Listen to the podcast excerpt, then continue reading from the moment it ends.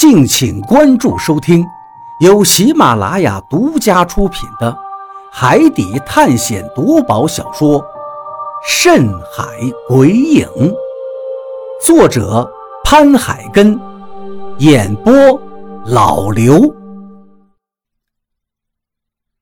第九十九章，心有不轨。李海牛听了我的话。脸上露出了玩味的表情。小鱼，你不会是喜欢上这个婆娘了吧？他的话好像是揭开了我身上的一层遮羞布。对于懵懂的感情，我没有什么经验，而这时心里忽然间充满了害羞。是啊，我是喜欢上何洛了，而且是很喜欢的那一种。但是我没有办法说出来，我不知道怎么表达出来。看着李海牛的表情，我窘迫的厉害。既然你喜欢上了这个女人，那你早说呀！既然是这样，你就当我什么都没说。李海牛端起碗站了起来。但是，这个女人来历古怪，而且目的也不是他说的那么简单，所以。你要小心，小心！我有什么小心的？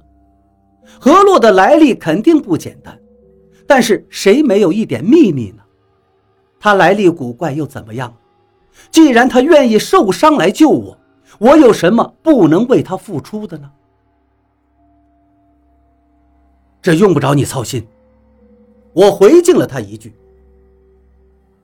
我也不是操心。”啊，算了，多说无用。你别忘了这一次出来是为什么。还有，这个女人醒了，你问问她弄淡水的事吧。我没有再理会李海牛，把目光又转移到了何洛身上。我出来的目的我记得清清楚楚的，不用他提醒。不过现在这事儿的确是要先放一边的，毕竟二叔在家里还等着我救他。船在海面上慢慢的行驶着，修不好的桅杆终于还是出了问题。不是一体的桅杆是很容易出问题的，况且这还是一根用过的桅杆，虽然是楠木的，很坚固，但是修补用的木头出现了问题。大风吹着桅杆上面的风帆，力量很大，船在转弯的时候拉扯的劲儿就更大了。所以连接在一起的铆钉出现了松懈，现在船一转弯就出现吱吱呀呀的声响，满舱又加固了一番，这才算好。我们的淡水彻底没有了，已经两天了，老毛这两天也没有钓上来鱼。如果再这么下去，我们肯定是坚持不了多久。何洛还在昏迷着，我一直不敢离开吊床，我还是不放心李海牛，不知道是不是先入为主的原因，现在我一离开就心神不宁，感觉李海牛就会对何洛做出一些无耻的举动，甚至上厕所我都是急匆匆的来，快速的解决以后赶紧回来。不过这样也有好处。船舱里最起码没有日头照射，这让我身上的水分蒸发就慢一点，而且不运动也不会消耗更多体力。虽然这么做消耗很小，但我还是饿了，肚子里一阵咕噜噜的声响。我给何洛留了一点清水在葫芦里，很少，只够他几口喝的。我现在最期盼的事儿就是何洛赶紧苏醒。他知道弄水的办法，他醒过来，最起码淡水的问题就不用太担心了。有水的话，人就能坚持得更久。李海牛虽然说两三天能找到补给的地方，但是我现在对他的话并不抱什么希望，我要做更持久的打算。就在我胡思乱想的时候，吊床上的何洛。忽然发出了一声嘤咛，我抬头看了一眼，何洛皱了一下眉头，眼睫毛使劲的动了起来。何洛，你怎么样？我赶紧站起来对他问道。他的睫毛又动了几下，眼睛终于睁开了一条缝。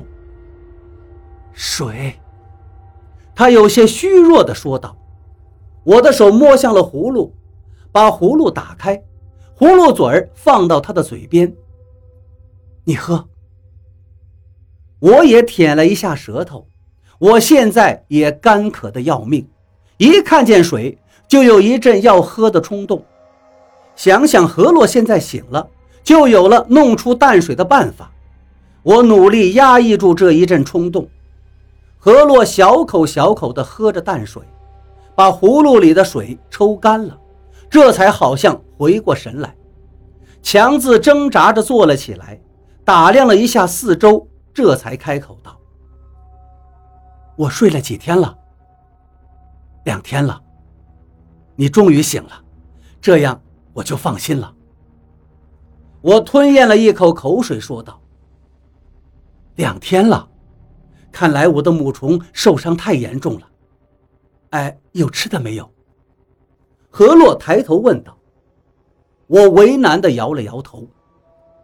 鱼肉之前还有，但是你一直没有醒过来，如果再放下去就坏了，所以我吃了。水也只剩下这么多了，这是全船仅剩的一点淡水。我没有直接问他弄淡水的办法。毕竟这样的方法一般都是秘密，如果直接问，肯定太突兀了。哎，可惜了，我的母虫受伤了，要不然我的虫子就能从海水里弄出淡水来。何洛的语气忽然有些落寞，我听得心中一愣，原来何洛弄淡水是要靠母虫的，但他现在母虫受伤了。就弄不出淡水了，那我们刚刚升起来的希望，忽然间就这么破灭了，就好像是刚飞起来的风筝，还没有来得及飞得更高，风筝线忽然间断掉了一样，让人心里不免一阵难受。好吧，我沉默了一下，道：“李海牛说。”明天他就能找到补给的地方。如果他说的是真的话，我们只用坚持到明天就行了。话虽如此，但是我心里其实是没有底儿的。何洛看了看我脸上的表情，忽然间开口道：“不过没有虫子，还有别的办法，就是弄的淡水会少一点。嗯，但也够我们几个人坚持下去了。”他的这一番话让我沉下去的心忽然间又升了起来，大起大落呀，也许就是这种感觉，就像荡秋千一样，一下子高起，一下子落下，接着又是高起。什么办法？我激动地问道。但是这句话问出来之后，我又愣住了。既然是能从海水里面弄出淡水的办法，肯定是秘密呀。他会说出来吗？也没有什么奇怪的，这个办法也是老祖先们流传下来的。我们疍民在古代的时候出海，就是用这个办法弄海水的。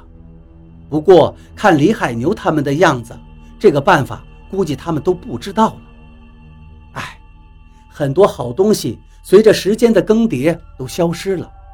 有些是因为改进了，但是还有很多是因为都忘记了。会的人越来越少，最后就消失了。何洛感慨了一番，就从吊床上下来，活动了一下手脚，然后把手一伸，一个虫子不知什么时候出现在了他的手心里。我见过。这应该就是他的那只母虫，不过现在这母虫看上去有些萎靡，在他手心里一动不动的。委屈你了，以后我回到山上肯定补偿你。何洛轻轻地对手心里的虫子说道：“我不知道这只虫子是否能听得懂，但看何洛认真的样子，说不定他真能听懂。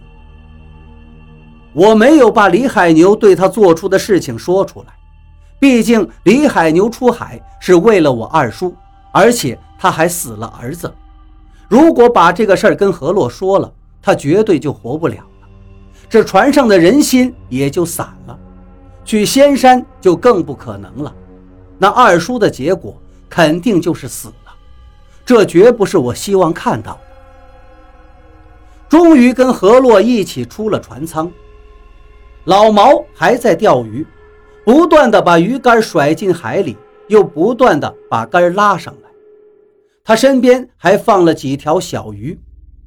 看见我们俩出来，老毛站了起来，看了看我，又看了看何洛，脸上挤出一个笑容，道：“何洛，谢谢你了。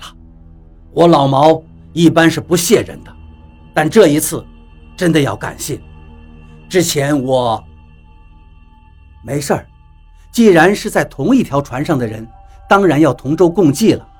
我救你也等于是救我自己。”何洛轻描淡写的说道。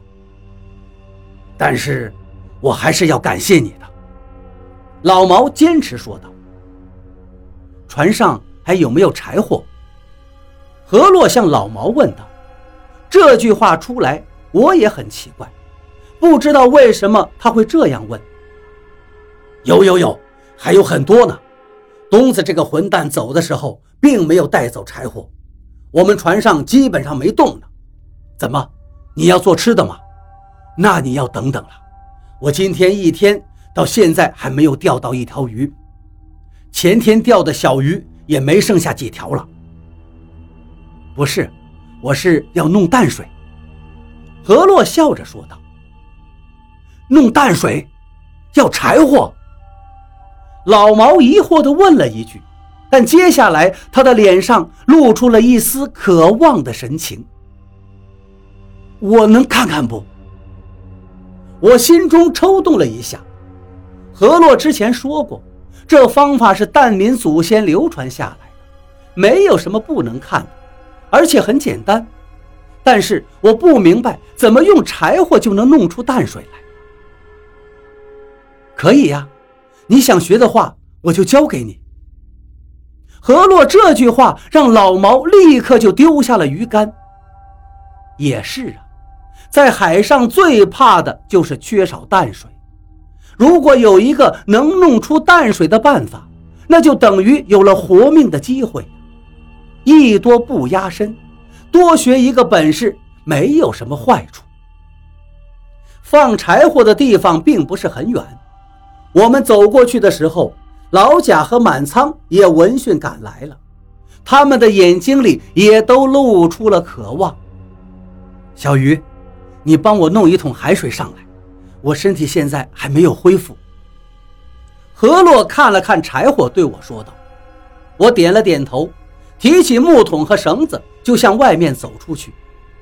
等我回来的时候，手里提的木桶已经满满的一桶海水了。”我们一般要做十几个人的饭的，所以锅很大。现在锅已经被支起来了，水来了，我说道。老毛立刻从我的手里接过了木桶，把一桶的海水全都倒进了铁锅里。